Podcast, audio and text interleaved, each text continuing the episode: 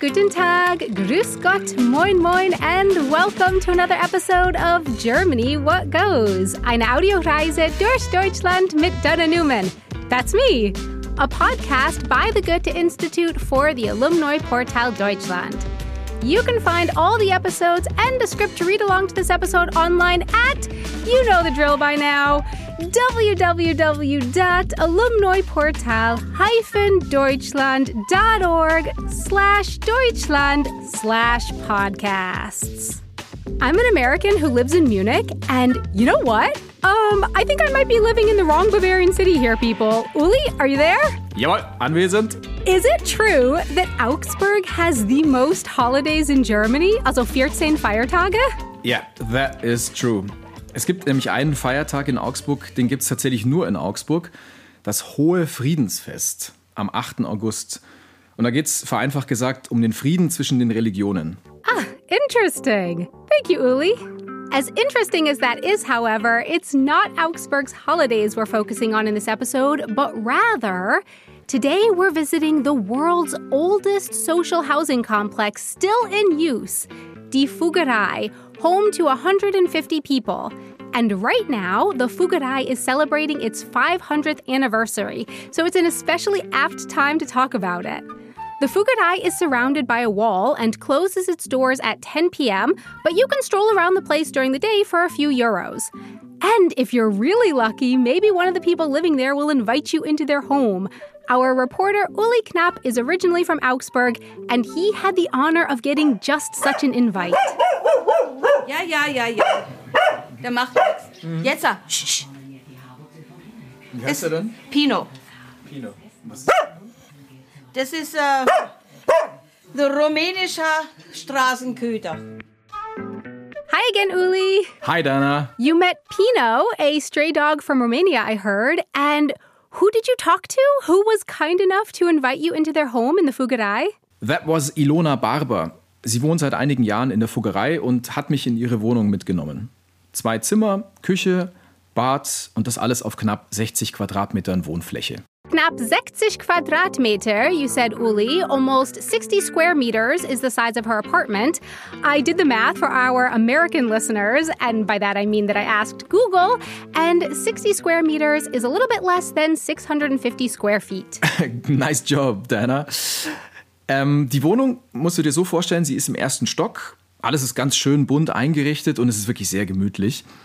Und ähm, wie du schon hörst, wohnt Ilona Barber dann nicht alleine. Ja, ich habe zwei Hunde und zwei Katzen und fünf, sechs Vögel. Inklusive mein, der ist sieben. How did Ilona come to live in the Fuggerei? Kurz gesagt, weil ihre Rente nicht ausreicht für den gewöhnlichen Mietmarkt. Rente. Watch out. That's a false friend. And especially in the context of the rest of your sentence, Uli, that could be a little bit confusing. Rente does not mean rent, but rather pension. So her pension wasn't enough for the normal rental market. Genau. Ilona Barber hat wirklich viel gemacht in ihrem Leben. Vor 50 Jahren hat sie eine Schlagerplatte aufgenommen mit zwei Songs drauf. Lang, lang ist her. 1971. Karussell meiner Träume und Engel muss man gut behandeln. Nur ist es halt leider mit dieser großen Karriere im Showbiz nichts geworden für Ilona. Sie hat dann später 15 Jahre in den USA gelebt und auch dort gearbeitet. Erst habe ich im Casino gearbeitet in Connecticut, im Mohegan Sun. Und dann zum Schluss, bevor ich hierher gekommen bin, habe ich dann noch in einem Möbelgeschäft gearbeitet bei Gorans in, in, in Norwich. A Schlager record. I searched for it online and I think I'm looking at a picture of it now. Purple background, her name in yellow bubble letters. How cool!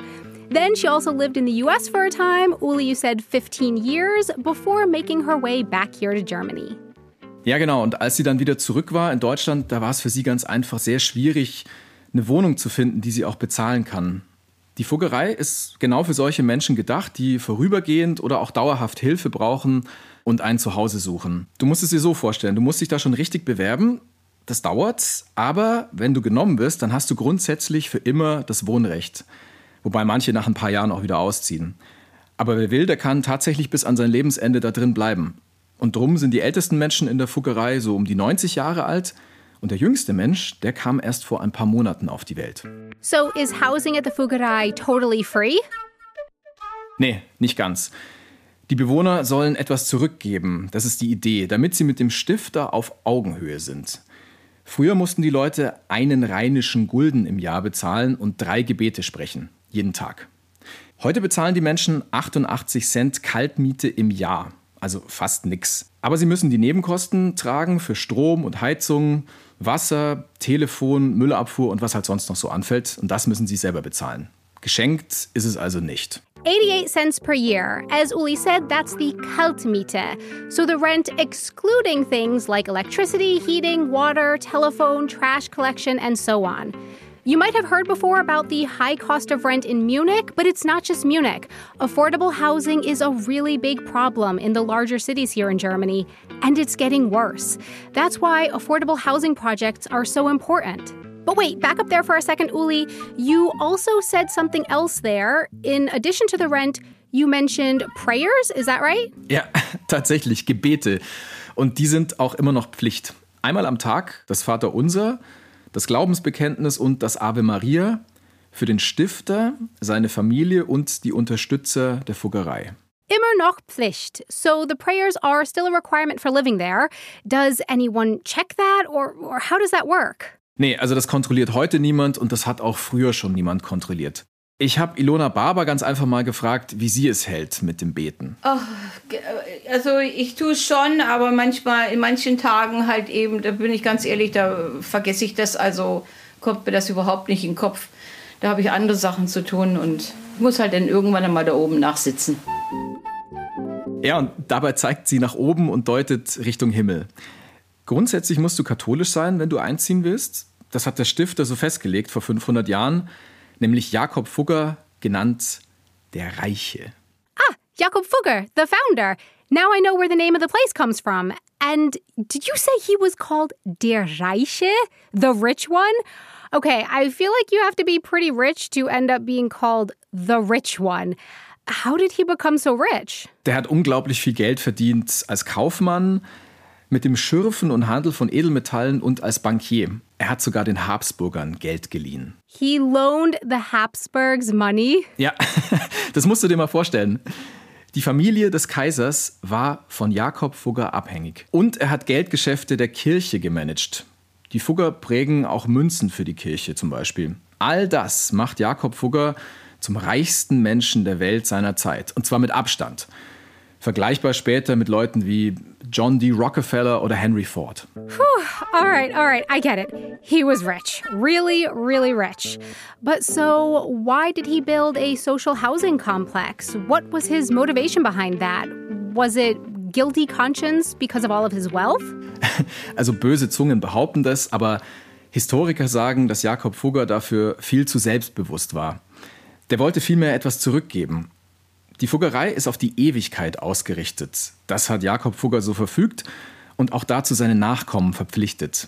Und die halten sich dran in der 16. Generation. Wow, so it's the 16th Fugger generation at this point. We said at the top of the podcast that the Fuggerei is celebrating its 500th anniversary, but somehow hearing 16 generations puts that number even more into perspective. So, Uli, why should people come and visit the place? Stell's dir vor wie eine Zeitreise.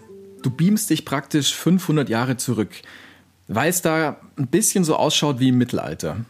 Du gehst durch ein Tor hinein in die Gassen, links und rechts stehen dann die Häuser. Die sind für unsere Verhältnisse heute recht niedrig, nur so einen Stock hoch und dann kommt auch schon die Dachschräge. Die Fassaden der Häuser, die sind ockerfarben und zum Teil von Pflanzen überwachsen. Und die Fensterläden, die sind alle in ein so richtig sattes Grün getaucht. Mittendrin in der Fuggerei sprudelt dann ein Brunnen. Hinter den Häusern, da blühen Gärten und es gibt eine Kapelle. Also alles eben wie in so einer ganz kleinen Stadt. Wie eine Zeitreise. Time traveling into the past. And I just learned a new color there, ochre. Apparently, this is also called ochre in English, but I have to admit I had never heard of it before. I would just describe the color as mustard, but that's just me. Doch, doch, das trifft schon ganz gut. Also so mittelscharfer Senf, so schaut es ungefähr aus. Irgendwas zwischen Gelb und Senffarben. Thank you so much, Uli. And a really big thanks to Alona for joining us in today's episode to talk about the Fugerei in Augsburg. Visit the Alumni Portal Deutschland online at www.alumniportal-deutschland.org where you can sign up to become a member of the community network. For Germany, what goes? Eine Audioreise durch Deutschland mit Dana Newman. I'm Dana Newman. Thanks so much for joining us on this journey around Germany, a podcast by the Goethe Institute for the Alumni Portal Deutschland. Concept and production by Kugel und Niere. I'm guessing that when you think of Dusseldorf, the first thing that comes to mind is probably not bananas. But that is, in fact, what we're talking about in our next episode. More specifically, banana bread. But now, from Munich, cheers!